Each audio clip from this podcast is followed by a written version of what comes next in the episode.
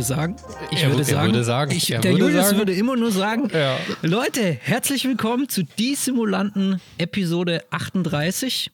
Euer Podcast für Flugsimulation ist wieder da und ähm, heute mit einem Gast, ne? Und aber erstmal, bevor wir natürlich unseren Gast jetzt mal vorstellen und so ein richtig wieder einen richtig schönen Ramp Talk machen, erstmal Hallo lieber Raffi Hallöchen. und hallo lieber Tommy. Hallo. Wie geht's uns heute? Alles klar bei euch? Wie waren eure letzten zwei Wochen? Raffi, Umzug ist jetzt endlich vorbei, oder? Ja, das Dauerthema. Ja, es ist tatsächlich beendet. Ähm, ich habe heute Mittag äh, den MSFS quasi gestartet und die Update-Orgie der letzten zwei Monate, die ich natürlich nicht gemacht habe, auf mich genommen.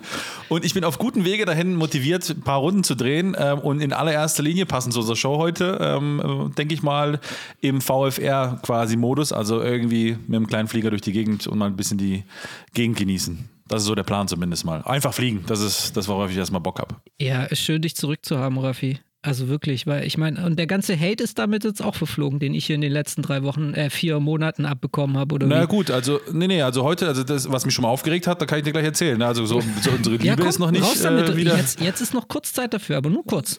Warum muss man ein Programm erstmal extern updaten, damit man es intern updaten kann? Das verstehe ich schon mal Ganz nicht. einfach, weil der Simulator selbst ist ein Kernprogramm und den musst du updaten und dann musst du noch den ganzen Mhm. Content updaten, der dieses, von diesem Kernprogramm benutzt wird.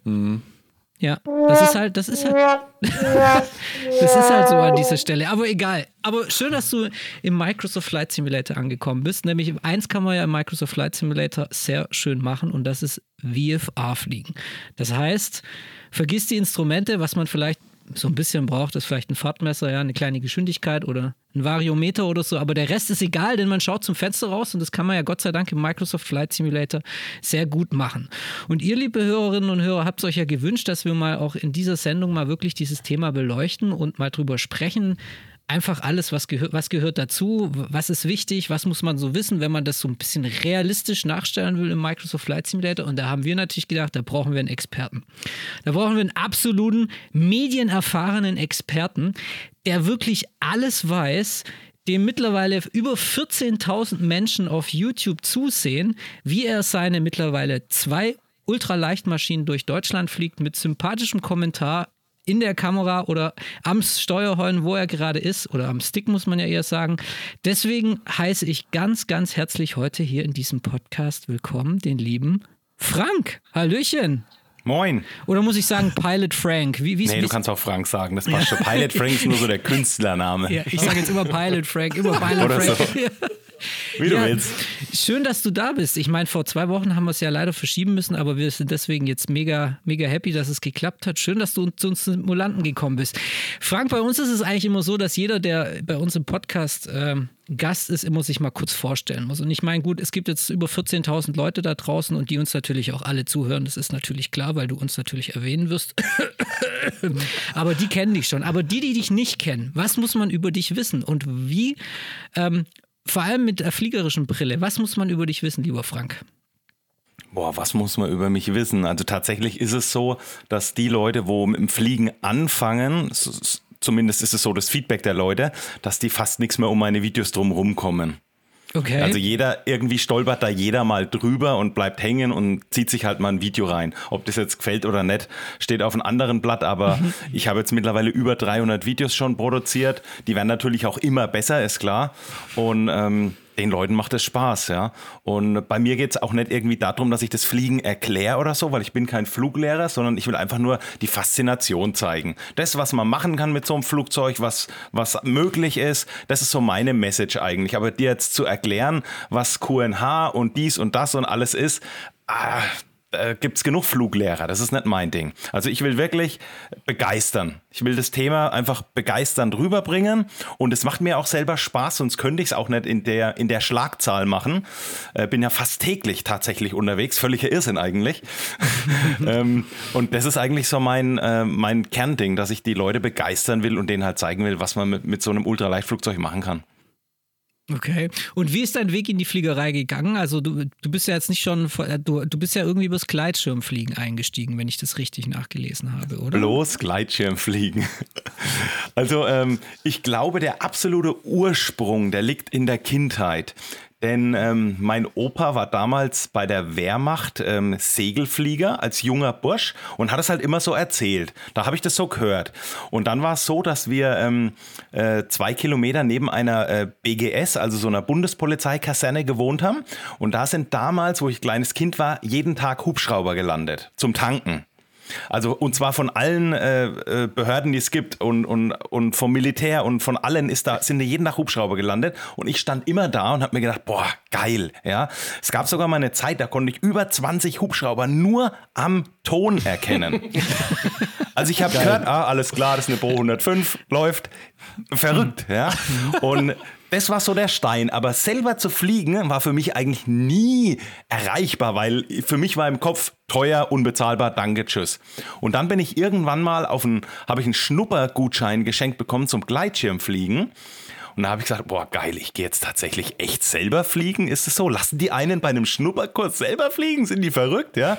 Und dann war ich an der Wasserkuppe und da war das Wetter tatsächlich so gut, dass die mich da am zweiten Tag an so einem 300, 400 Meter Hang schon runtergeschmissen haben, mehr oder weniger. Und dann war ich da, keine Ahnung, drei Minuten in 100 Meter Höhe in der Luft. Geil. Völliger Irrsinn. Ja. Völliger Irrsinn. Ich bin komplett eskaliert. Ich bin dann gelandet und dann hat es Klick gemacht und dann wusste ich, okay, ich muss meinen Schein machen. anscheinend, anscheinend geht es. Und dann habe ich meinen Gleitschirmschein gemacht, bin dann Gleitschirm geflogen. Ähm, dann habe ich gemerkt, oh, immer nur von den Bergen runterhüpfen und ah, das Wetter muss passen. Das ist mehr Para-Waiting als äh, Para-Fliegen, ja. Also man sitzt ganz viel rum, beobachtet das Wetter, weil es einfach so feinfühlig ist mit, mit den Winden und so. Und dann habe ich gesagt, weißt du was, ich mache meinen Rucksackmotorschein. Wo man sich so einen Rucksack auf den so ein Motor auf den, auf, den, auf den Rücken geschnallt. Und damit konnte ich natürlich von den Wiesen einfach rausstatten. Da war mir das Wetter schon weniger. Äh, weniger wichtig, ne, der Wind jetzt. Und dann bin ich damit viel rumgeflogen. Und dann habe ich aber gemerkt, weil der Motor wiegt 30 Kilogramm, dass diese Stats volles Brett aufs Kreuz gehen. Und ich hatte echt Kreuzschmerzen. Und dann musste ich mir irgendeinen Sitzdreieck holen. Also ein Gleitschirmdreieck zum Reinsitzen, dass ich in so einem Gestell sitze und nichts mehr die, das Gewicht auf dem Rücken habe. Und dann habe ich mir damals den Exciter geholt und ähm, ja, bin mit dem dann durchs Land geflogen, mehr oder weniger. Und habe dazu aber auch nochmal eine Zusatzausbildung machen müssen. Also für jedes Ding nochmal eine Ausbildung. Und mit dem Exciter machst du quasi schon, weil der hat eine Mike-Kennung, Delta Mike, das ist ein ultraleicht Flugzeug, weil es über 120 Kilo hat hast du schon mehr oder weniger den Fuß in der Tür für dreiachsgesteuerte Flugzeuge. Ah, UL. Okay, und dann kam verstehe. ein Fluglehrer auf mich zu und sagt so, ey Frank, du fliegst ja hier den Exciter, der hat ja Delta Mike Foxtrot Sierra X-Ray.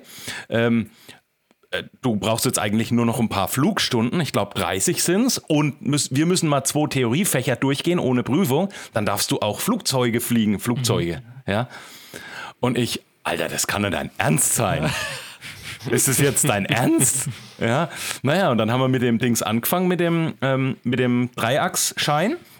Und äh, dann habe ich natürlich auch immer Sorgen um die Kosten gehabt, aber der hat es ganz locker gemacht. Der hat immer zwei, drei Flugstunden mit mir gemacht, dann hat er wieder mal abgerechnet. Also es war kein so ein Riesenbatzen. Ja? Ich konnte das mehr oder weniger immer so abstottern, was ich gerade geflogen bin. Mhm.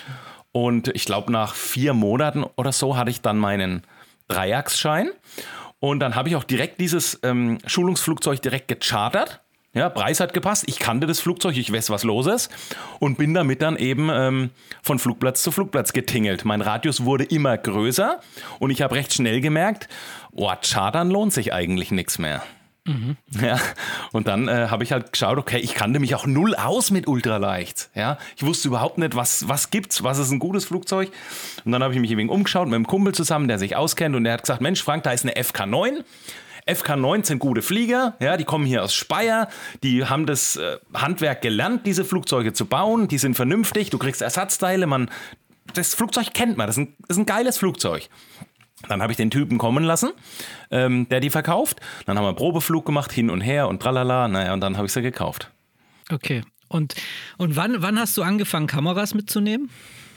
Ähm, das habe ich tatsächlich erst zwei Jahre später gemacht. Mhm.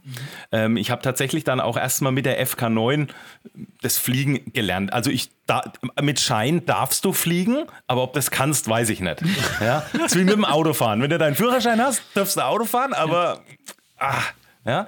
Und dann habe ich quasi erstmal zwei Jahre lang mich so ein bisschen an die Umwelt rangetastet. Immer ganz vorsichtig und mhm. mal einen anderen Platz und auch mit dem Funken. Ich hatte eine riesen Angst die ersten zwei Jahre, dass ich mich auf Langen anmelde. Okay. Ich hatte die, Ho ich hatte die Hosen voll und irgendwann mal habe ich, Okay, ich dreh wieder um. war ich gezittert in dem Flugzeug drin, in der FK9 drin gesessen, bin nach Eisenach geflogen, weiß ich noch wie heute und denke mir, okay Frank, okay, du meldest dich jetzt an und die Zahlen, die er dir da sagt, diese unendlichen Zahlen, die musst du dir aufschreiben, die musst du dir aufschreiben, dass du die, du musst die ja wiedergeben, du musst es ja zurücklesen. Voll nervös, ne?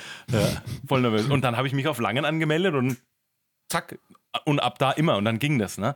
Und wie gesagt, das Filmen habe ich dann erst zwei Jahre später angefangen. Da war ich im Urlaub gewesen, sitze so irgendwie, ich glaube, am Strand in so einem Strandkorb und denke mir, Mann, die Fliegerei, wie ich das mache, das ist eigentlich schon geil. Ne? Ich möchte es eigentlich mal der Nachwelt zeigen oder den Leuten da draußen. Und dann habe ich aus Scheiß einfach angefangen.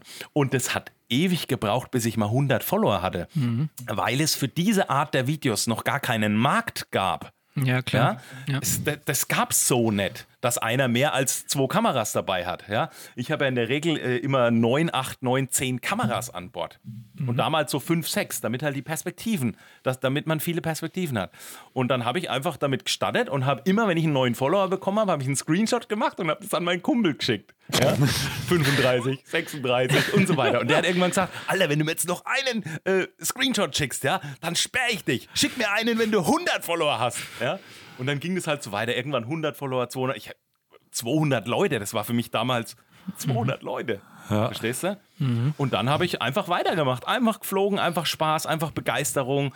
Die Touren wurden immer größer, immer verrückter, auch mal mit Übernachtung, mit Zelt und hier und mal bei Langen war ich gewesen, also bei der deutschen Flugsicherung drin. Habe verschiedene Flugzeuge mal mitgeflogen. Mit dem Smudo war ich ja letztes Jahr auch unterwegs. Das hat sich jetzt so hochgeschaukelt und das mache ich jetzt tatsächlich ziemlich genau vier Jahre. Ja. Okay. Aber das mit dem Funken, das kann ich ganz genau nachvollziehen. Denn wir, haben schon ein paar Mal bei uns im Podcast erzählt, der Tommy und ich haben mal zusammen eine Flugstunde gemacht mit einem Fluglehrer und Kumpel von uns. Und äh, ich werde es nie vergessen, ich bin damals, glaube ich, zuerst geflogen, dann ging es ums Losrollen, dann sagt er, ja, funk mal im Tower einfach quasi an. Weil wir ja quasi vom Fliegen auf dem Online-Netzwerk, WhatsApp, Ivao und wie das alles heißt, das ja eigentlich können, ja, mit dem Funken. Äh, und äh, ich so, wie, ich soll den anfunken? Sagt er, ja, du kannst doch funken, mach doch. Und ich so, ach du Scheiße, ja. Und das ist tatsächlich, da wirklich die Hosen voll, weil du das erste Mal eine gewisse, ja, ich sag mal, Verantwortung auch mitbringst. Ne? Das ist ja nicht nur wie in einem Computerspiel, ja, wo du jetzt, wenn du irgendeinen Blödsinn redest, interessiert das keinen. Wobei, ich sag mal so, wenn man so ein bisschen auch deine Videos verfolgt und auch andere Videos, wo man auch mal einen Funk mithört oder auch mal einen echten Funk hört, wird auch sehr viel Blödsinn in echt geredet. Ja? Also es ist jetzt nicht nur so, dass es quasi auf ein Spiel bezogen ist. Aber trotzdem, also ich werde das, das kann ich ganz von nachvollziehen, dass du da quasi das erste Mal so ein bisschen Bammel davor hattest, ja. Lustig ist er aber auch, ne, als ich mal das erste Mal Fatzim geflogen bin. Ja, ich habe das ja auch erst vor einem Jahr oder so angefangen. Habe ich Schiss gehabt, da zu funken. Es war genau, es war genau andersrum. Ich war, ich, war, ich war an der Parkposition gestanden. Ich habe mir, glaube ich, damals auch eine VL3 genommen, stand da so. Und der Uli, der Pilot Uli, mein Buddy, der war dabei und wir waren bei ihm zu Hause. Und ich so, okay, Uli, äh, was muss ich denn jetzt machen? Da sagt der Frank, sag mal, du machst das doch ständig. Du machst das doch ständig in der Praxis. Sag ich, ja, Uli, ich bin gerade ein bisschen nervös, ich weiß nicht, was ich sagen soll. Und sagt er, ist das jetzt dein Ernst? Und dann hatte ich so ein bisschen eine Blockade auf Fazim, weil ich halt von Fazim auch gehört habe, oh, ganz streng alles. Und wenn du einen Fehler Stimmt. machst, wirst du verbannt. Stimmt. Und du kriegst den Hate des Jahrtausends. Und da dachte ich mir, oh, ich darf echt keinen Schnitzer machen hier. Ne? Ja. Ja, okay, ja, das stimmt. Also du bist ja, und das ist ja jetzt ein guter, das bringt ja auch jetzt auch ein bisschen unser, das Thema unseres Podcasts, beziehungsweise die große Klammer, Klammer unseres Podcasts mit rein. Also du bist ja auch im Microsoft Flight Simulator unterwegs. Hattest du schon, ähm, warst du schon vorher immer in Simulatoren unterwegs oder war jetzt der neue von Microsoft dein Einstieg quasi in diese, sagen wir mal, besondere Welt des Computer? Nee, In tatsächlich, tatsächlich war mein Simulator-Einstieg der FSX damals. Ah, okay, ja. Das war, wann war das? 2008, 2008. Ja. 7, 8, Ja. die Ecke. Ähm, das war mein Einstieg. Lustigerweise habe ich ja meinen Exciter, also meinen Gleitschirmdreieck, da habe ich die Kennung Delta Mike Foxtrot Sierra X-Ray. Oh, ja, krass. Vier, FSX. Ja? FSX. Du bist ja ein Und, richtiger äh, Nerd. Ja, das war schon, das war schon leicht nerdig, das stimmt schon. Und äh, das war mein Einstieg und damals war, war das aber oberlaienhaft. Ja, man hat sich irgendwie abgeguckt, wie so ein Ding funktioniert und dann habe ich halt irgendwelche Airliner auf Höhe und mit Autopilot von A nach B die Nacht durchfliegen lassen und dann hat man sich gefreut, wenn man früh aufsteht, die Maschine fliegt immer noch und man hat noch eine Stunde und dann landet man in New York. Perfekt, und so läuft es, ja. Und äh, so war das damals. Und da habe ich, glaube ich, 1000 Stunden runtergejuggelt. Aber die meiste Zeit habe ich geschlafen. Ja.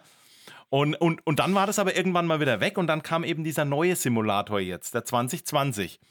Und dann habe ich überlegt, oh scheiße, ich hätte schon Bock, ja. Gerade wenn das Wetter nicht geht und es hat mir schon immer Spaß gemacht. Und der soll ja auch gut sein, besser wie die, wie der FSX von früher und vielleicht ist es ja grafisch auch der Hit so von der Gegend und so. Und dann habe ich gesagt, scheiß drauf, ich kaufe mir jetzt so einen Rechner, weil ich hatte keinen Rechner dafür. Äh, ich kaufe mir einen Rechner, ich kaufe mir das Game und ich steige da jetzt mal so ein bisschen wieder mit ein für schlechte Tage. Und? Wie war's? Geil, geil, Ja? geil, Ja? geil. Also ich mag das total, ja.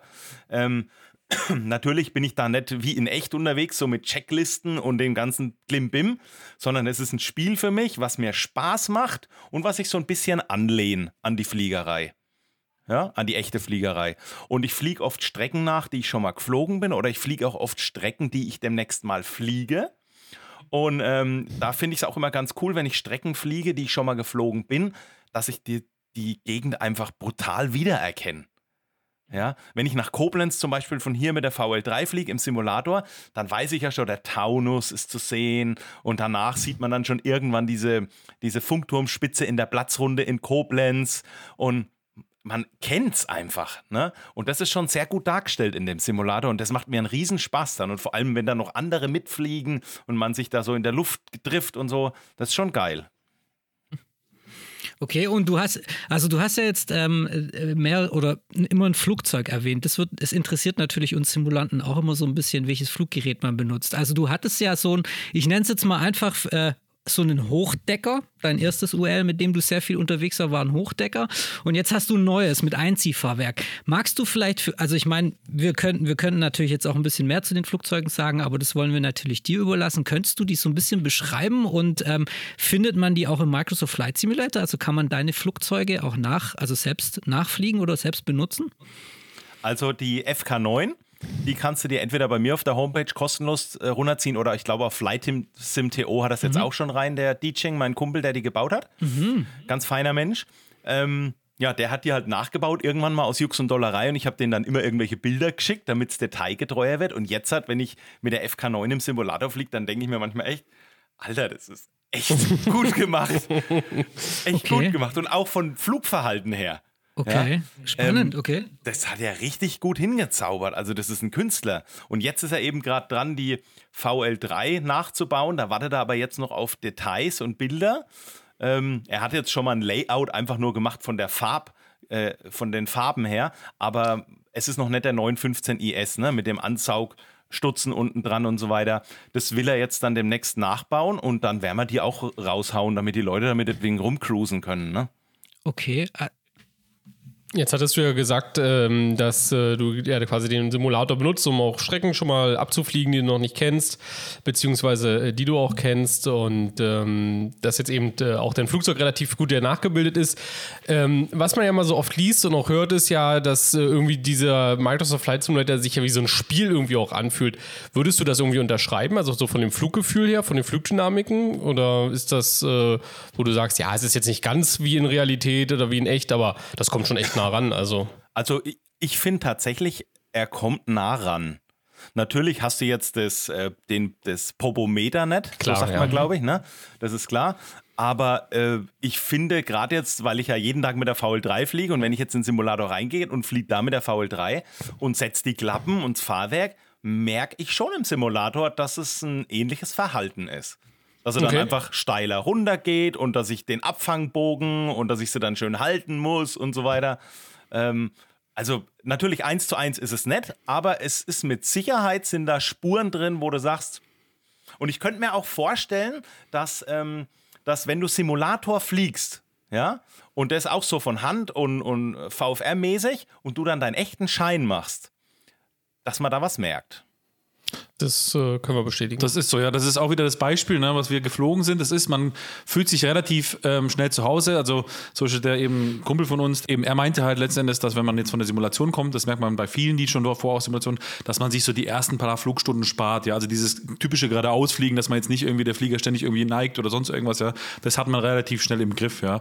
Aber trotzdem ist es dann so, dass, äh, dass dieser Vorteil, den man vielleicht hat, auch sehr schnell dann irgendwann mal abflacht, weil das echte Fliegen dann doch nochmal was anderes ist. Aber ich meine, sag mal so, wenn du für, gegen den Popometer kann ich dir meinen Simulator empfehlen. Ich habe meinen Schreibtisch auf einer äh, Viertelmillion Hydraulikanlage hier installiert. ja.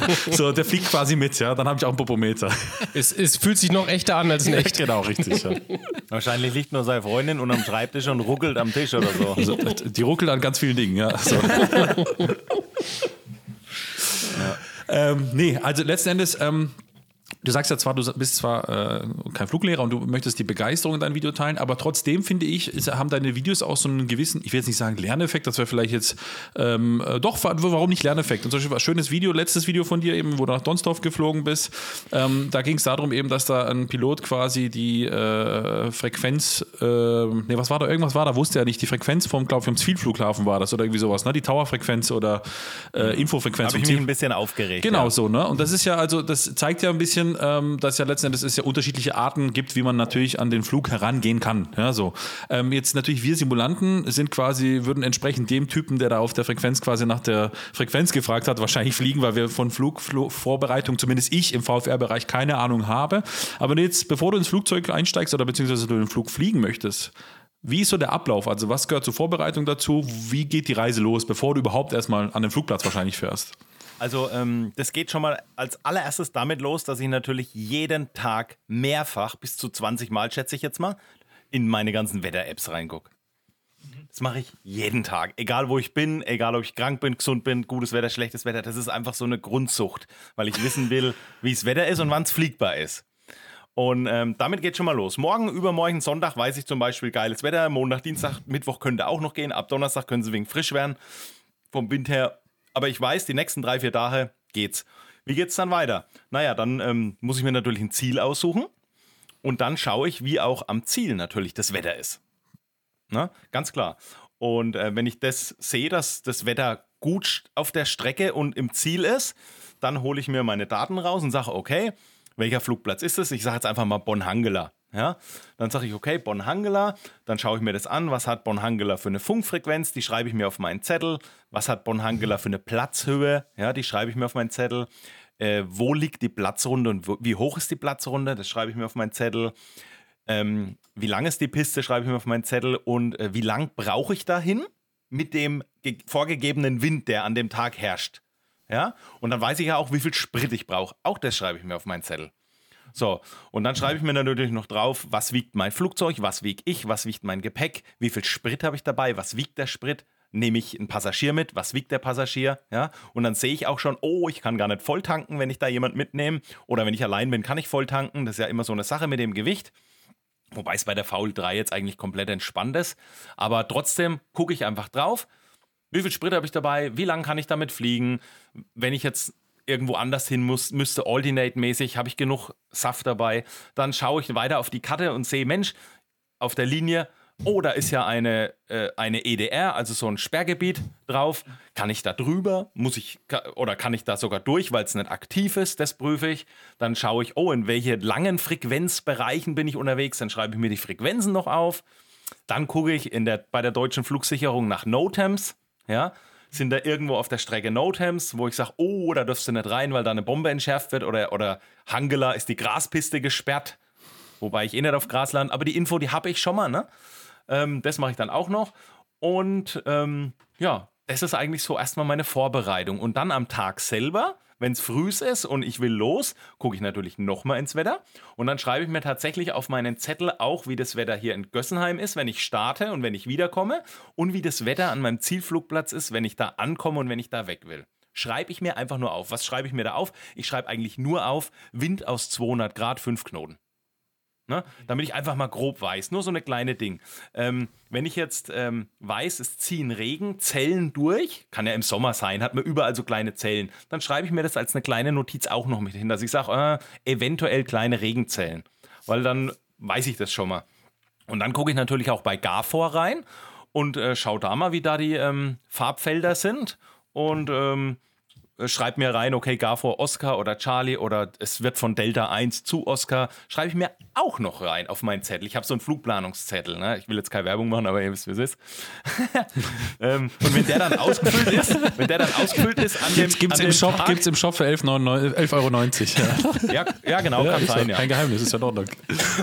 wenn der Zettel dann ausge, ähm, ausgefüllt ist, habe ich eigentlich alle Daten und manchmal drucke ich mir sogar noch die AIP vom Zielflugplatz mit aus, wenn ich da noch nie war. Hm. Also wirklich, dass ich es nochmal auf dem Zettel habe, weil mir ist es erst heute passiert, dass mir mein Sch Oh, was jetzt? Ach ja, sehr schön. Dass mir mein, ähm, dass mir mein iPad ausgestiegen ist. Okay, also während des Fluges quasi. Äh, Ja, genau. Mhm. Also kurz nach dem Start ist es aus. Ich, ich bin heute äh, von ähm, Tschechien drüben hier rüber geflogen und das war wirklich schwierig von den Lufträumen da. Viele ähm, Militärgebiete und ich muss tief bleiben und Schlangenlinie fliegen, dass ich da frei bin, den ganzen Scheiß bin. Und dann steigt mir mein iPad aus, ne? Kurz nach dem Start. Direkt Fenster auf, zack, raus. Und dann, ja genau, direkt die Rettung gezogen. Und dann habe ich ja alles redundant. Dann habe ich mein iPad, äh, mein, mein iPhone angemacht, das lief. Ich habe ja auch mein Garmin vorne drin, das lief auch. Und dann bin ich erstmal so geflogen. Dann habe ich das iPad ausgemacht, wieder angemacht, dann ging es wieder. Ja.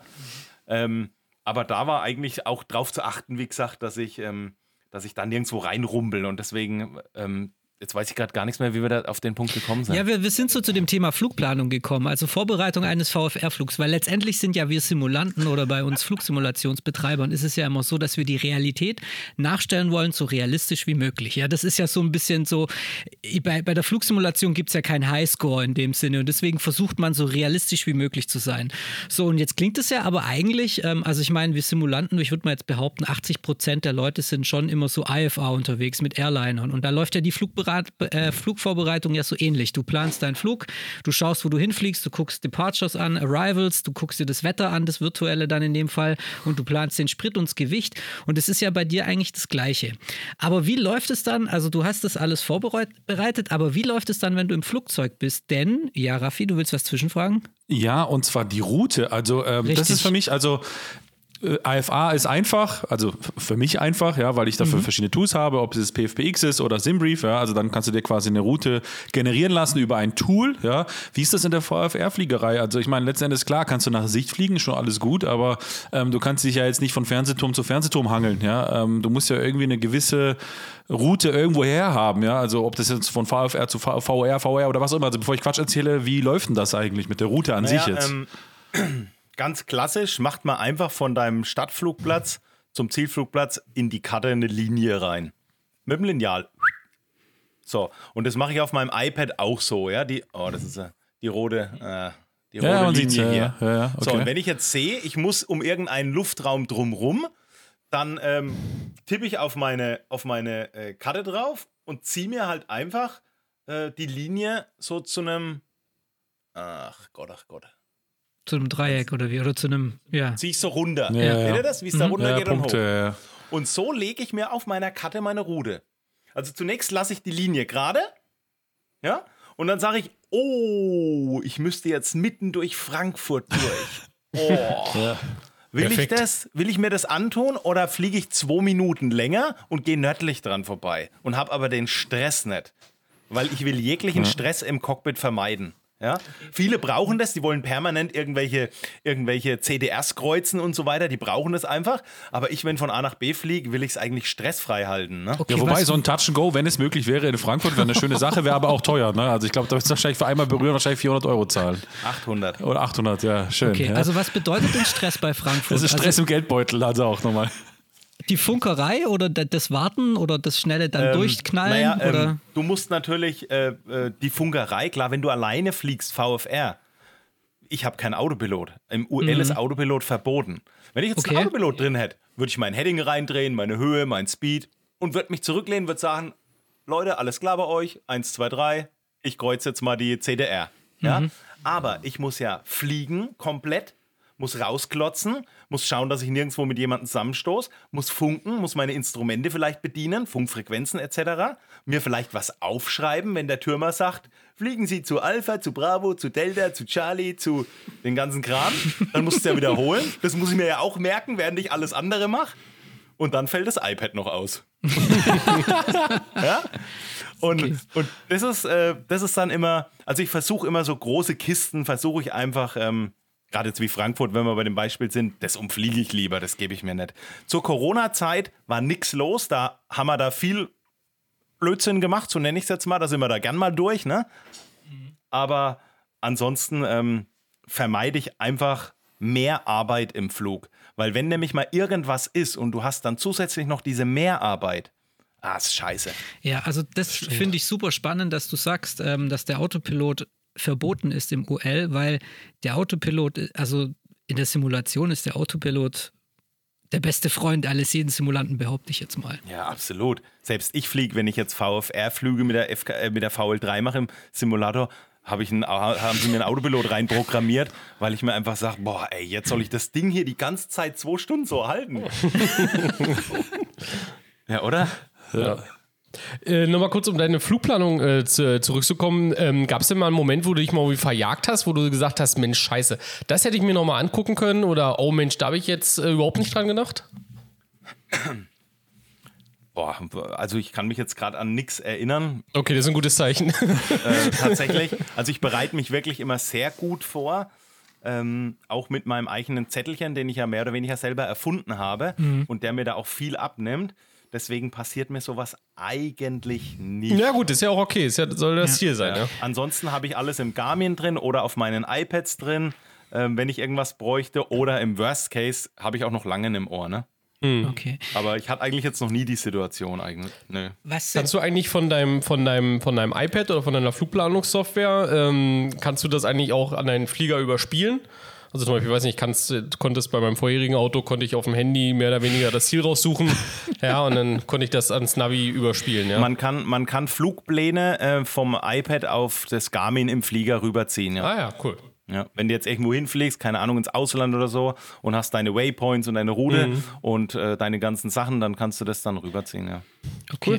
okay, das heißt, du zeichnest deine Linie auf der Karte und dann weißt du, okay, ich fliege jetzt hier irgendwie über eine Stadt, dann fliege ich da über einen Wald, dann ist dort drüben wahrscheinlich irgendwie eine Burg, die ich sehen kann. Also man hangelt sich dann schon visuell quasi von, von Weg zu, Wegpunkt zu Wegpunkt, weil es könnte ja theoretisch mal passieren, dass dir wirklich alles ausfällt. Theore also theoretisch wahrscheinlich eher nicht, aber angenommen, alles fällt aus, musst du ja in der, äh, in der Lage sein, dich visuell wirklich zu orientieren und immer zu wissen, wo du bist, oder? Oder, ist, oder sagt man dann langen, helft mir, ich weiß nicht mehr, wo ich bin. Ja, das kannst du auch machen, aber ich mache tatsächlich, äh, habe ich mir auch mal früher noch die, ähm, die äh, Route, die ich fliege, ausgedruckt, diese Linie auf dem Dings hier. Und habe mir dann, wenn jetzt sagen wir mal, die, die Strecke ist eine Stunde lang, dann habe ich genau in der Mitte einen Strich gemacht, 30 Minuten. Da nochmal in der Mitte 15 Minuten. Und habe mir so Linien reingemalt. Und da habe ich dann immer markante Punkte gesucht. Ja, dann wusste ich, oh, bei der 15-Minuten-Linie, bei der ersten, da muss ein, äh, was weiß ich, ein großer Fernsehturm sein. Bei der 30-Minuten-Linie, da ist eine markante Autobahn, die A3. Ja, das habe ich tatsächlich früher mal gemacht, das mache ich aktuell nichts mehr. Weil du jetzt halt einfach die Gegend kennst, oder? oder? Ey, wahrscheinlich ist es Fall wirklich so. Ich behaupte mal, dass ich ohne jegliches Gerät von hier nach Rügen fliege oder nach Flensburg. Ob ich jetzt allerdings äh, an den Lufträumen, die auf der Strecke liegen, ordentlich vorbeikomme, weiß ich nicht. Aber ich behaupte jetzt einfach mal, ich finde ohne jegliche äh, äh, Navi-App, finde ich da hoch, ja, weil ich halt echt schon x-mal da war. Ne? Top, die Wette gilt. sa- sagte Pilot Frank und machte Urlaub in Kroatien. Wo kommen die Berge alle her? Hier? Ja, es ist, äh, es, du lernst dein Land wirklich, äh, wenn du VFR fliegst, so wie ich so viel, lernst du dein Land so dermaßen kennen. Das ist unfassbar. Wenn ich hier Stadt, habe ich erstmal den Spessart hier vor mir. Wenn ich Richtung Speyer zum Beispiel fliege, dann kommt der Odenwald, dann kommt die Rheintalebene, dann sieht man im Hintergrund schon den Pfälzer Wald rausschimmern. Ja? Man sieht links schon Frankreich. Es ist einfach mal, auf der rechten Seite ist der Taunus. Also es ist manchmal Irrsinn. Wenn wir so richtig gutes Wetter haben und ich statt hier in Gössenheim und gehe auf, keine Ahnung, 5000 Fuß, dann sehe ich von hier den Brocken im Harz. Okay. Wisst ihr, wie weit es ist? Ja, das ist Einfach ein mal Stückchen, ja. sackweit. Ja? Und ähm, wenn ich solche Sichten habe und solche Chancen, dann fliege ich zum, na, zum Brocken hoch und von da aus sehe ich ja dann schon bald das Meer. Stimmt, ja. Übertrieben gesagt. Ja, Ja, man klar, kann sich da ja. schon. Und wenn man ganz viel rumfliegt, so wie ich jetzt, dann, dann ähm, kann man sich echt an der Gegend gut orientieren ne? und, und kennt sich tatsächlich aus, wie wenn du mit dem Auto durch die Stadt fährst. Stimmt, ja. Das ist ja quasi wie deine eigene Westentasche dann irgendwann mal. ja, ist ne? so, ist ja. so. Ja. Und ich glaube, das ist auch manchmal der Grund von manchen Leuten, die vielleicht auch viel fliegen, dass sie dann sagen, oh ja, Flugvorbereitung brauche ich keine machen, ich war schon hundertmal in Mannheim, äh, da fliege ich einfach hin. Ja. Und dann fliegen sie dahin und dann sagt der Mannheimer äh, Tower, sorry, der Flugplatz ist geschlossen, weil auf der Piste, was weiß ich, Bauarbeiten sind. Notem nicht gelesen oder so, ne? Ja. Also das, das, damit willst du, also das heißt quasi, egal wie oft du an den Platz fliegst, du schaust dir, machst immer wieder die gleiche Flugbereitung. Das ist einfach die gleiche Routine. Ja, ich mache immer das volle Programm, fülle mir immer meinen Zettel aus, mache das alles und es geht ja auch schon durch die Routine wirklich schnell bei mir, mhm. ja. Und von daher, und dann bin ich auch auf Nummer sicher, weil irgendwann wird mich mal irgendwo einer, wie man so schön sagt, ficken wollen. Ne? Ja. Ich habe ja auch, ich habe ja auch Negativfreunde da draußen, die mich nicht leiden können. Ja. Ähm, und dann habe ich eine vernünftige Flugvor dann habe ich eine vernünftige Flugvorbereitung. Ja, da, das, das, ist mir wichtig einfach. Das ist auch ein Stück Sicherheit. Das ist einfach, genau. Ich habe auch Schiss, ohne zu fliegen. Das ist ja auch der Punkt. Ich meine, letzten Endes stell dir mal vor, Beispiel Mannheim, ja, äh, du hast jetzt das Notam nicht gelesen ähm, und jetzt ist da quasi äh, äh, eine Baustelle die Piste zu. So, und du hast aber nur so getankt, dass du jetzt vielleicht noch, weiß ich nicht, wie viele Minuten noch übrig hast. Ja, dann wird dir mal kurz mal die, die, die Kacke am Dampfen ist dann einfach, sag ich mal so. Ne? Und da ist ja auch, also das, ich könnte mir das nicht vorstellen, ähm, wenn ich jetzt, machen wir das Beispiel vielleicht mal ein bisschen äh, äh, greifbarer machen für normale Menschen, die jetzt nicht in echt fliegen, ja. Ähm, wenn ich jetzt wüsste, ich habe jetzt ähm, ich fahre jetzt in die Wüste in Amerika, ja, und muss mein Auto voll tanken, ja, so, damit ich am Ziel ankomme, ja, da würde ich zumindest mal zur Fahrzeugvorplanung gucken, ob ich genügend Tank drin habe, ja, so, und fahre nicht einfach mal drauf los, ja, weil ich weiß, okay, die Strecke habe ich schon 100 Mal gefahren, wird schon irgendwie gut gehen, ja, oder überprüfe vielleicht mal die Reifen oder was auch immer, so ein bisschen, also, weil ich weiß ganz genau, wenn ich mitten irgendwo in der Wüste stehen, äh, stehen bleibe, ja, die Kojoten, die haben mit Sicherheit Hunger, ja, so, ähm, das ist natürlich jetzt auf den Boden gebunden, ja, aber bei dir ist es ähnlich, ja, irgendwann ist halt eine Außenlandung dann angesagt oder Fallschirm, ne, eins von beiden Sachen, ne, und das ist natürlich natürlich tunlichst zu vermeiden, denke ich mal, am Ende des Tages, ja. Also ein Alternate schreibe ich mir auch immer mit auf oder guck zumindest, was wär's, ne? So wie ich es kürzlich hatte, ich wollte nach Koblenz, Koblenz lag noch im Nebel, dummerweise. Und dann habe ich halt gesagt, okay, äh, Bonn-Hangela ist nur zehn Minuten. Ich war da schon fünfmal oder zehnmal, keine Ahnung. Ähm, Kenne ich, fliege ich hin, lande ich, habe gewartet und alles ist gut, ne? Ja.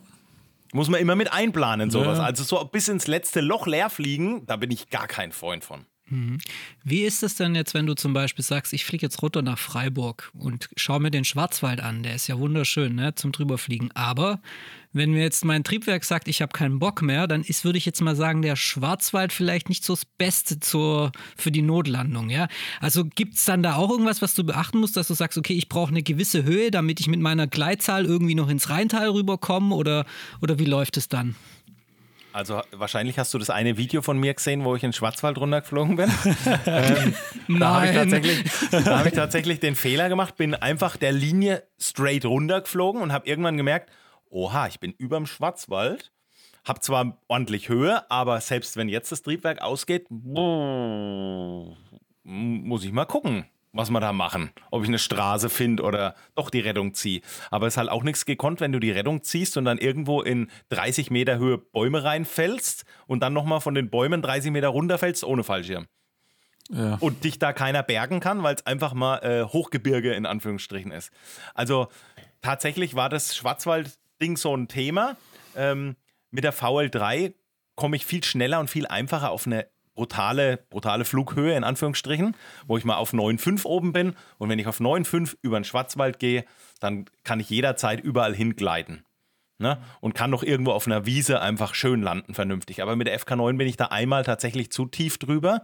Und würde ich nochmal mit der FK9 da runterfliegen, dann würde ich tatsächlich die westliche Route nehmen, wie du es gerade gesagt hast, durch das Rheintal entlang, fliege ich zehn Minuten länger am Ende des Tages. Ja? Aber habe halt auf der Strecke alles voller Wiesen, auch Flugplätze sind da überall ähm, und auf Nummer sicher gehen. Ne? Und wer jetzt der Meinung ist, dass das nur ein VFR-Thema ist, sowas gibt es tatsächlich, wenn man da über das tibetische Hochland fliegt, ist das tatsächlich auch in der IFR-Fliegerei eine Thematik. Ähm, ja, da gibt es dann auch Ausweichrouten, wenn man da irgendwie einen, einen Fehler hat oder sowas. Das ist ja Schwarze nicht das tibetische Hochland, aber. ja, für die VfR-Flieger schon. Ja. für die VfR-Fliegerei vielleicht dann schon. Ja. Also für mich im OL kam es mir zumindest zuvor. Gut, also du hast die Flugplanung jetzt abgeschlossen, du hast quasi alles vorbereitet, du bist äh, guter Dinge, ja, ähm, und fährst jetzt am Flugplatz äh, quasi hin. So, wie, geht's dann weiter quasi? Am Flugplatz? Ja. Okay, dann ähm, habe ich meinen ganzen Krempel dabei, dann tanke ich erstmal die Möhre weil das natürlich immer dauert und äh, check sie natürlich auch durch.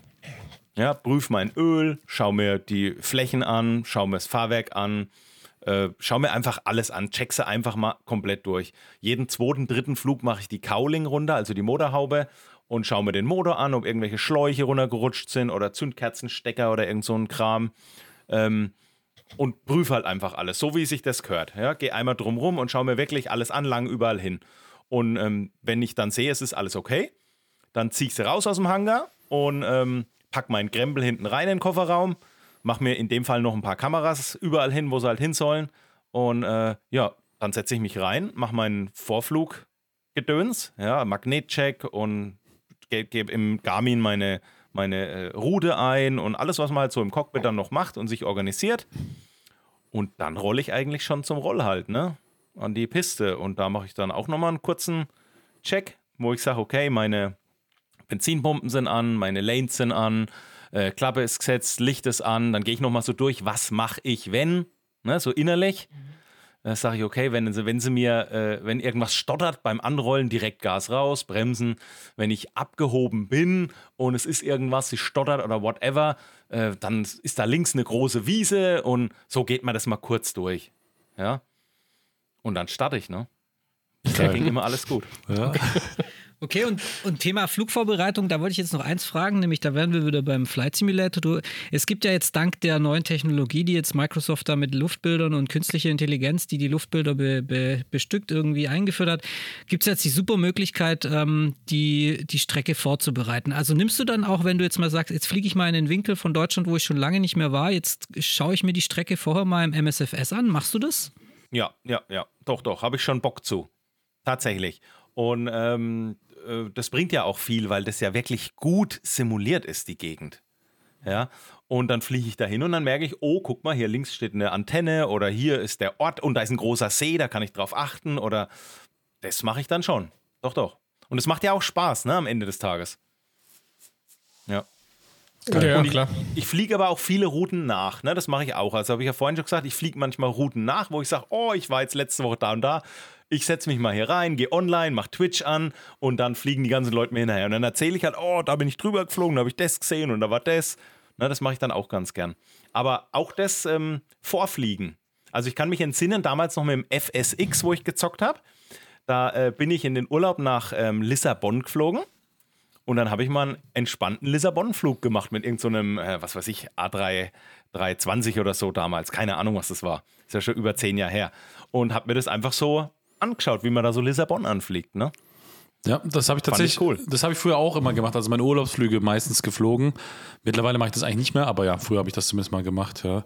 Ähm, ja, Thema, ähm, also quasi VFR fliegen, du sagst ja immer, ne, im MSFS fliegst du dann mal Routen nach oder bist du mal geflogen, fliegst du auch mal äh, quasi jetzt, also beschränkst du dich jetzt in der MSFS, sage ich jetzt mal, Fliegerei jetzt nur auf die Flüge quasi, die du jetzt auch mit deinem Flieger theoretisch fliegen könntest oder schon geflogen bist? Oder sagst du auch, ich fliege mal in, weiß ich nicht, in, in, in Hongkong oder wo auch immer mal durch die Gegend, also klar, also quasi klar, klar. fernab von Deutschland, sage ich jetzt mal. Ja, ja, logisch, das machen wir auch. Also es ist ja in erster Linie ist es immer noch ein Spiel mhm. und ich will damit was erleben, ich will Spaß haben.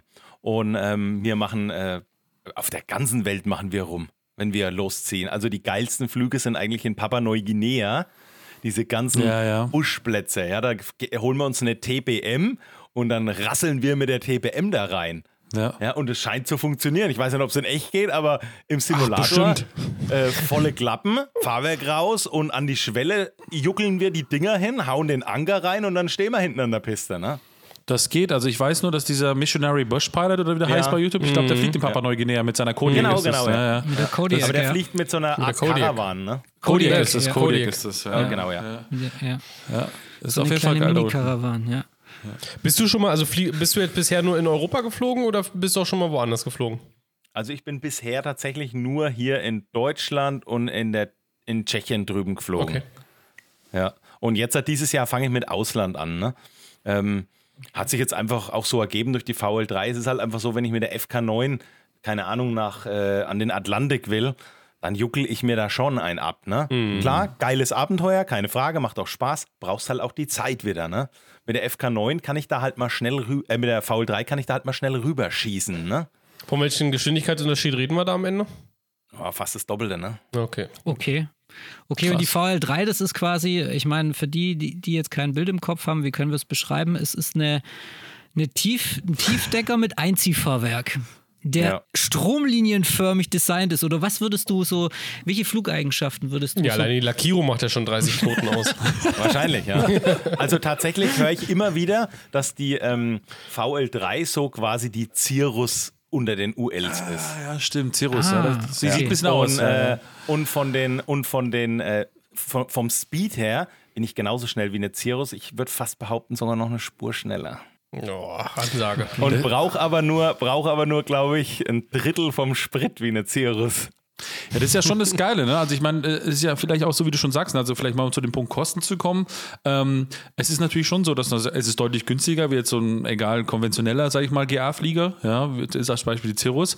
Ähm, eigentlich spricht da eigentlich nichts, nicht viel für eine Cirrus dann zum Beispiel. Klar, sie hat ein bisschen mehr Komfort, sie hat einen Autopilot, sie hat vielleicht nochmal mehr Avionik und so weiter, ja, ist also nochmal von der Ausstattung vielleicht auch mehr in Richtung, wenn man sich dann auch AFA bewegen möchte, wird es wahrscheinlich dann ein bisschen schwierig mit dem Ultraleicht, ja. Ähm, also letzten Endes, äh, das sind dann natürlich schon die Punkte, aber wenn man jetzt so wie du sagst, quasi in, ich, ich, ich würde ich jetzt mal beschreiben als Hobbyflieger, ja, so, ähm, oder, oder beschreibe, oder korrigiere mich, wenn ich falsch bin, ja, also der quasi Schönwetterpilot, ja, so sagen möchte, ja, so.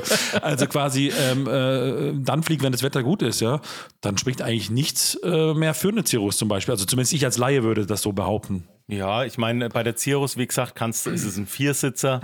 Ne? Okay, Kannst wegen ja. mehr mitnehmen. Okay, äh, du kannst kein IFA machen, also mit der äh, VL3, okay. Äh, aber ansonsten, wie du schon sagst, ich kenne einige, die fliegen irgendwelche Multi-Engine-Kisten durch die ganze Welt, ja, haben eigene richtige Kisten, haben Hubschrauber, haben richtig Sortiment daheim in der Garage und haben sich jetzt einfach noch eine VL3 geholt, weil sie gesagt haben, boah, stressfrei, reinhocken, losfliegen, ankommen. Ja, Ja. mit dem IFA-Flug, ich habe mich neulich mit einem unterhalten, der hat, glaube ich, eine Malibu. Und der hat auch gesagt, weil ich gesagt habe, ey, nimm mich mal mit in der Malibu, geil, ich filme das, wir machen da richtig, äh, ne, wir reißen mal einen auf. Und dann sagt er, boah, Frank, das ist so kompliziert, die IFA-Fliegerei. Du musst dich an die Zeiten halten, an deine Waypoints, an das Flugzeug, da muss alles stimmen, alles funktionieren, das musst du checken, da geht so viel kaputt immer. Da sagt er, jedes Mal, wenn ich deine Videos anschaue, beneide ich dich, weil du hockst dich rein und fliegst irgendwo hin. Ja? Habe ich auch schon gehört, ne? Ja, das stimmt. Also das eigentliche Fliegen, das steht da viel mehr im Vordergrund. Ne? Einfach, dass du Absolut, sagst, ja. du fliegst und das funktioniert und es ist nicht kompliziert und nicht äh, durch Prozeduren irgendwie beeinflusst. Also ja, ähm, Prozedur Natürlich, wenn ich, wenn ich jetzt im Lotto gewinnen würde, ja, äh, morgen, dann würde ich wahrscheinlich auch irgendeine größere Lizenz machen und würde mit was Großen IFA-mäßig auch mal durch die Welt juckeln. Ganz klar. Ja. Das ist ja auch am Ende des Tages immer eine Frage des Geldbeutels, muss man auch sagen. Das ist ja. Aber äh, Frank, mach dir keine Sorgen, wenn du von A320 dann Kopie brauchst, ich stelle mich zur Verfügung. Ja, alles klar. Tu es nicht, tu es nicht.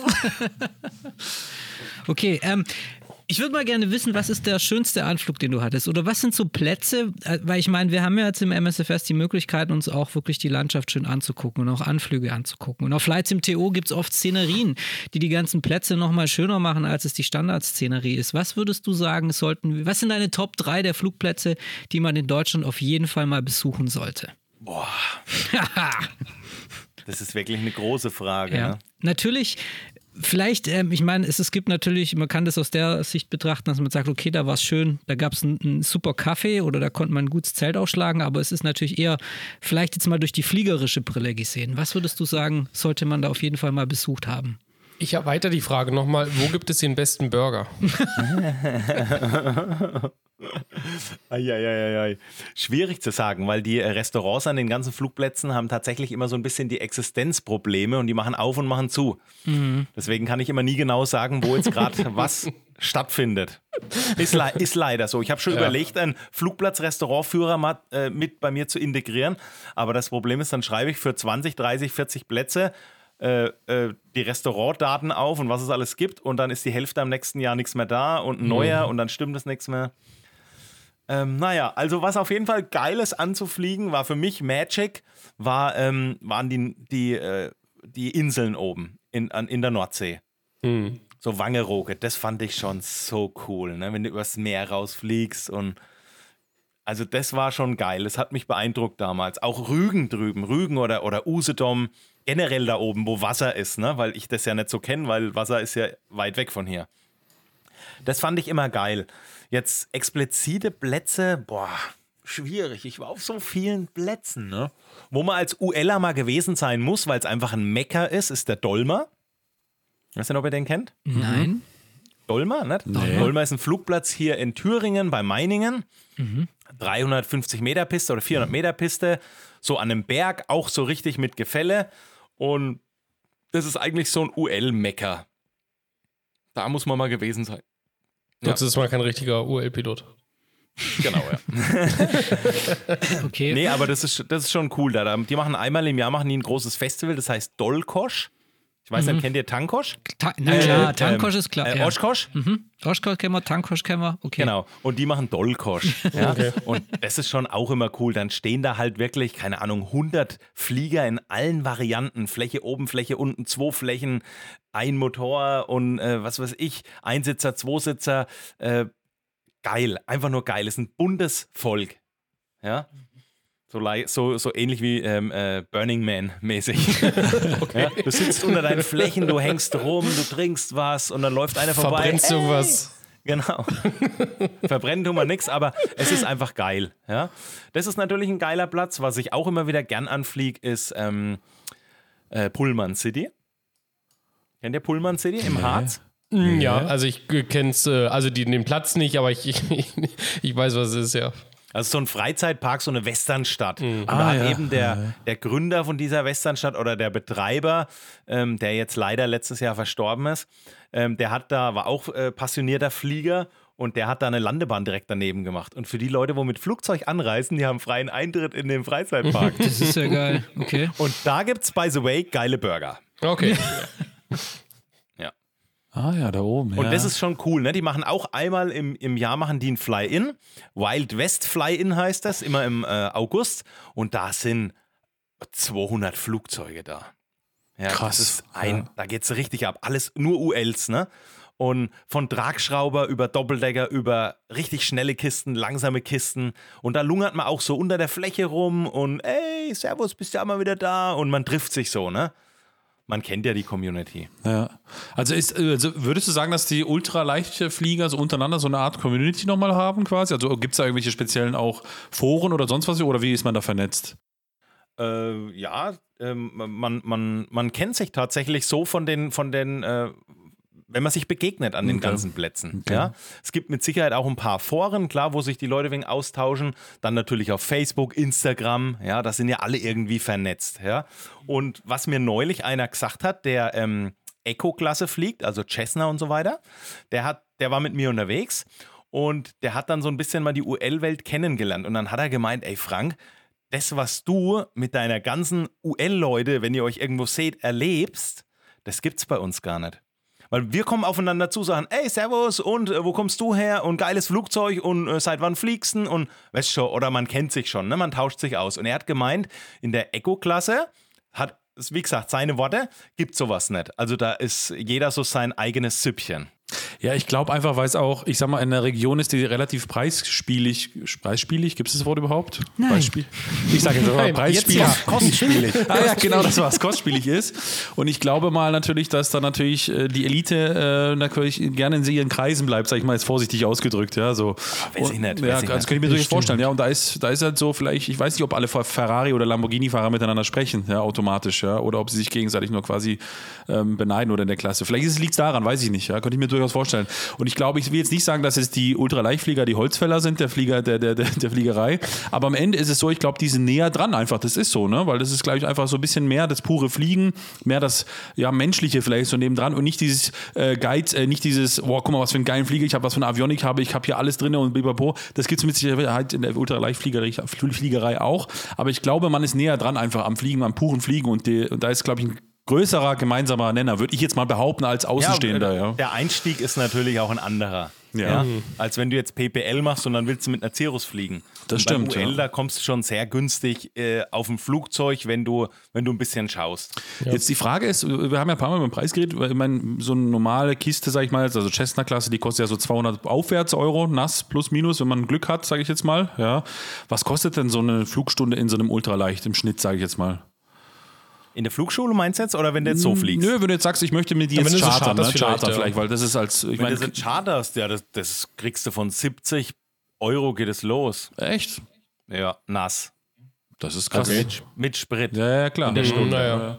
Also ich glaube, eine 172er, die ist unter 200 Euro schwer zu bekommen. Gut, jetzt bei den Spritpreisen sowieso nicht mehr, aber ich sag mal so vor zwei Jahren, ne, stand vor zwei Jahren. Ja. Ja, also ich habe mal meine FK9 äh, durchgerechnet ähm, mit meinen Flugstunden im Jahr und ich glaube, ich war bei NAS, lüg mich an, 50 Euro oder so. Mhm. Das Okay. ist krass. Also dann, dann ist quasi. Das schaffe ich, das schaffe ich auch mit meiner C-Klasse, wenn ich Vollgas gebe. Ja. Auf 100 Kilometer. ja. In der Stunde, ja. Okay, also du würdest quasi, ich denke, es wird ja jetzt durch den Microsoft Flight Simulator auch viele geben, die sagen, okay, das Spiel ist schön, aber ich habe hier einen Flugplatz vor der Haustür, ich möchte selbst UL fliegen. Und ähm, was muss man denn mitbringen, wenn man UL-Schein machen will? Also auch finanziell gesehen. Ähm, zunächst musst du natürlich ein Medical machen, ne, ist klar. Ja. Der Arzt, wenn dir grünes Licht gibt. Ähm, dann ähm, finanziell gesehen, was kostet ein UL-Schein? Das, das kommt immer darauf an, habe ich auch schon mal erklärt. Machst du es in einem Verein? Ja, da kann das durchaus ein Jahr dauern, ne? weil Fluglehrer hat manchmal eine Zeit, Flugzeug ist nicht da oder ist kaputt oder steht halt rum oder whatever. Oder machst du es in einer, in einer Schule, die das hauptberuflich machen? Also ich glaube, wenn du es in einem Verein machst, kannst du den UL-Schein für 4000 bekommen, vielleicht 5000, vielleicht auch nur dreieinhalb, keine Ahnung. Es kommt darauf an, was für ein Flugzeug der Verein hat und was die für eine Kostenstruktur äh, äh, haben. Und wenn du es in einer Schule machst, die das wirklich beruflich anbietet, dann wirst du sicherlich 6, 7, 8000 bezahlen. Okay. Das ist aber, ich, gut, klar, 4000 Euro sind jetzt viel Geld, ja, aber ich meine, dann ist ja die Differenz sozusagen zur, zur Eco-Klasse ähm, zum, zum PPL dann, ist ja gar nicht, also klar, 4000 Euro, ja, aber es ist jetzt gar nicht so groß, ne? Naja, aber wenn du jetzt ein PPL machst tatsächlich irgendwo, gehst du nicht unter 10, 12 heim. Ne? Naja, aber wenn du sagst 8 und dann 4 drauf, Achso, ja, so ja, genau, 12, mit so ne? einer Schule. Ja, Ja. ja. Ja, das stimmt schon, ja. Vielleicht, Gut, wenn du noch einen Fünfer drauflegst, äh, kriegst du vielleicht auch dein PPL, ja. Gut, auf der anderen Seite hast du halt, ähm, wenn du es jetzt so willst, ja, hast du halt vier, fünfe, die du halt dann einfach ins Chart anschicken kannst. Genau, ja, es muss immer jeder selber wissen. Ja, ja, klar, äh, ist ja auch, was, die das Ziel Anforderungen ist, ne? sind, ne? Genau, was, was das Ziel, ja, was ist meine Anforderung? Ja, wenn ich natürlich, äh, keine Ahnung, sage ich jetzt mal, ja, jedes Jahr selber nach Mallorca fliegen will mit dem Ding, dann ist wahrscheinlich eine Eco-Klasse sinnvoller als wenn ein UL, aber ja, klar. Eco-Klasse Genau deswegen. Schwimmweste. Wobei es mit dem UL auch geht. Haben Ja, auch schon klar geht's viele auch, ja. gemacht, die da rüberschießen nach Malle. Okay, und das bedeutet dann Schwimmweste an, oder wie? Ja, ja, klar, die hast du an, ja. So eine selbstaufblasende, ne? Mhm. Okay, alles klar. Ja, und Schön auf Fläche hochgehen, so hoch wie du kannst, ne? Freigaben holen, dich, äh, keine Ahnung, Flugfläche 130 oder so und dann schauen, dass du. Das klappt. Was Und wenn was ist, wenn was ist, suchst du dir irgendwo ein Boot. Boote fahren überall und versuchst in der Nähe von dem Boot einzuschlagen. Okay. Ja, und vorher noch das Seepferdchen machen.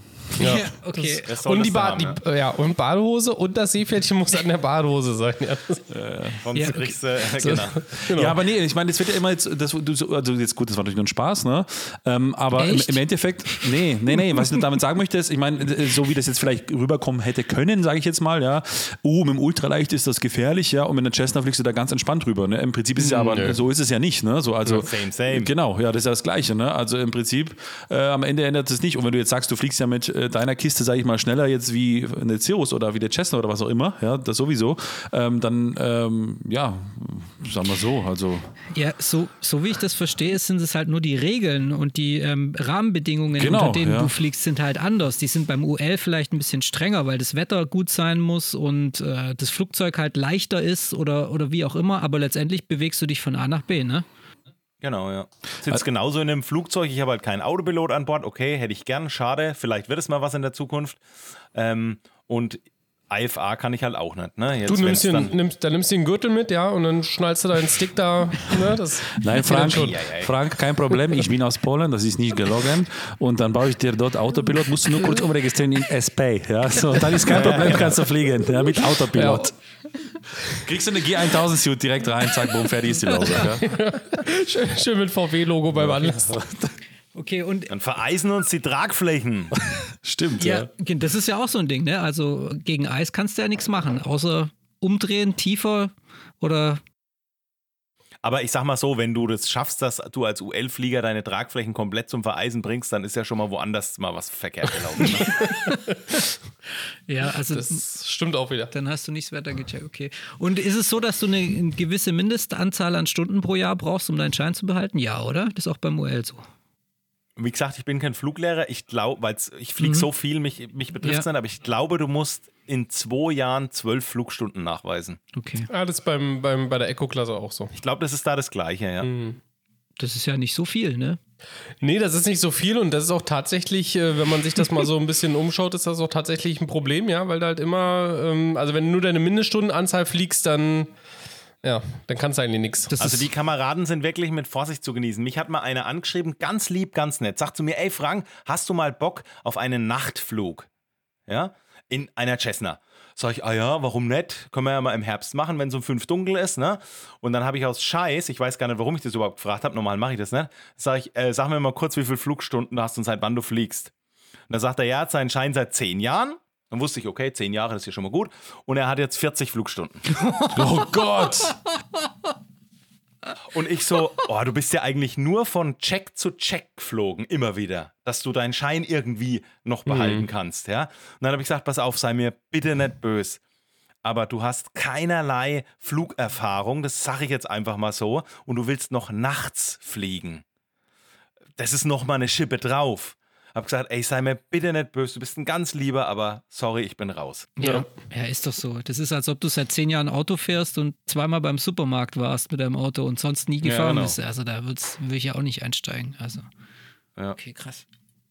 Ja, und das ist halt auch immer dann, und deswegen sind auch eigentlich ähm, auch diese Flugstunden am Ende auch so wichtig, was die halt auch kosten, ja, und was dein eigener Geldbeutel halt auch am Ende hergibt. Weil es hilft nichts, wenn du dir halt gerade mal so, mehr oder weniger gesagt, ja, in zwei Jahren da so ein bisschen die 12, 13, 14, 15 Flugstunden da gerade mal so zusammenkriegst, weil äh, das, also da gefährdest du halt dich mit und halt auch andere, ja, sondern das ist halt ein Hobby, das musst du halt eben regelmäßig betreiben, um ja. dass du einfach auch die Sicherheit da hast. Ja, das ist, kann man, also ist einfach so, Punkt. Ähm, wir haben jetzt so ein bisschen über das Hier und Jetzt gesprochen oder die Vergangenheit, also quasi, wo, wo was quasi Pilot Frank zu dem gemacht hat, was es heute ist. Wie sieht die Zukunft eigentlich aus? Also gibt es da einen Plan, wo du sagst, da möchte ich hin, bin ich in zehn Jahren der Stivo Kenivo ja, in Europa? Ähm, oder wobei deine Videos kommen echt, also was heißt kommen ran, ne, die sind ein bisschen anders, aber ich finde, die haben den gleichen Unterhaltungswert. Ja? Also Stivo Kenivo ja. ist so der einzige VFR-Flieger, den ich schaue. Ich meine, wie oft der seine scheiß Tür auf und zu machen muss, ja, nur für die Videos ja völlig unnötig, weil jeden Flug mindestens viermal, ja. Aber es ist irgendwie geil und dann fährt er mit seinem Boosted Board durch die Gegend über den Platz oder was auch immer der da macht, ja.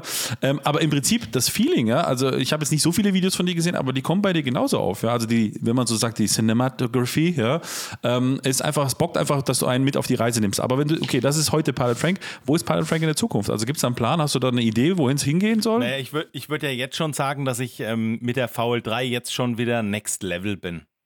Ne? Jetzt bin ich die ganze Zeit, habe ich mich durch Deutschland durchgejuckelt, habe viel Erfahrung gesammelt, habe jetzt, glaube ich, 900 Flugstunden oder so, ich weiß es gar nicht, ja.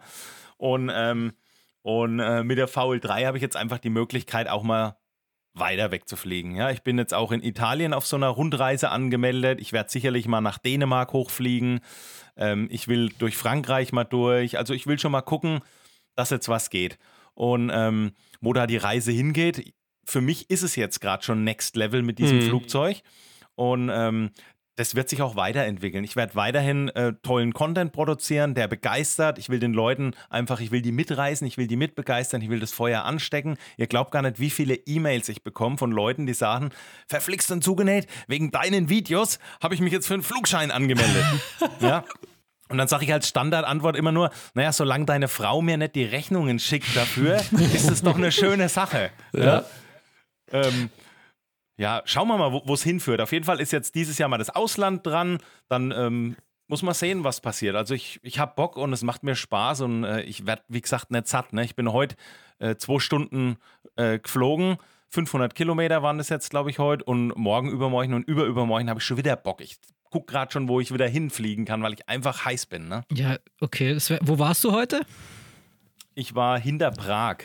Okay, Krass, okay. Und deine Ich war im Werk, ich war im Werk von der VL3, war ich gestrandet gestern, weil ich mich von der Zeit wegen verquatscht habe und dann musste ich da drüben übernachten und bin dann eben äh, heute erst zurückgeflogen. Und dann musste ich tatsächlich, um es mal ein bisschen vorzuspoilern, musste ich 20 Minuten vor Gössenheim, vorm äh, Flugplatz hier, wo ich zu Hause bin, musste ich in Coburg landen, weil ich so heftig pissen musste.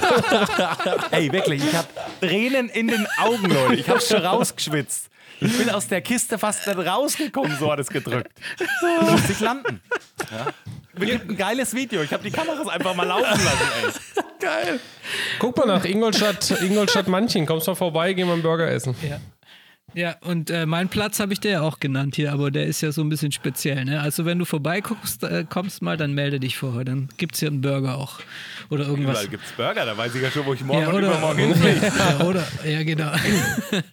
okay, cool. Ja, also. Ich, ich, eine Frage habe ich noch, weil du jetzt gerade so viel Ausland erwähnt hast. Ist das denn, also kannst du einfach mit deinem UL-Schein dann noch ins Ausland fliegen oder was musst du dann noch irgendwelche Zusatzkurse machen oder geht das einfach so?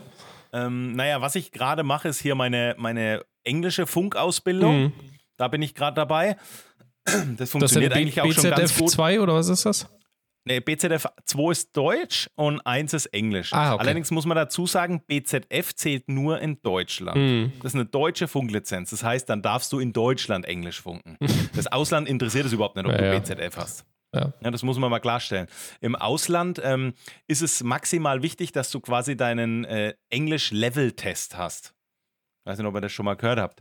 Ähm, den solltest du da drüben haben, der, aber da muss ich auch nochmal dazu sagen, Klammer auf, ich fliege ja Ultraleichtflugzeug, ich glaube nicht mal, das ist da verlangt. Mhm. Aber ich mache das natürlich. Ich bin auch gerade voll in der Vorbereitung. Also ich fliege gerade die großen Flugplätze in der Vorbereitung an, von Hamburg über äh, München, Frankfurt, Köln, Berlin, Hannover, fliege ich komplett gerade an.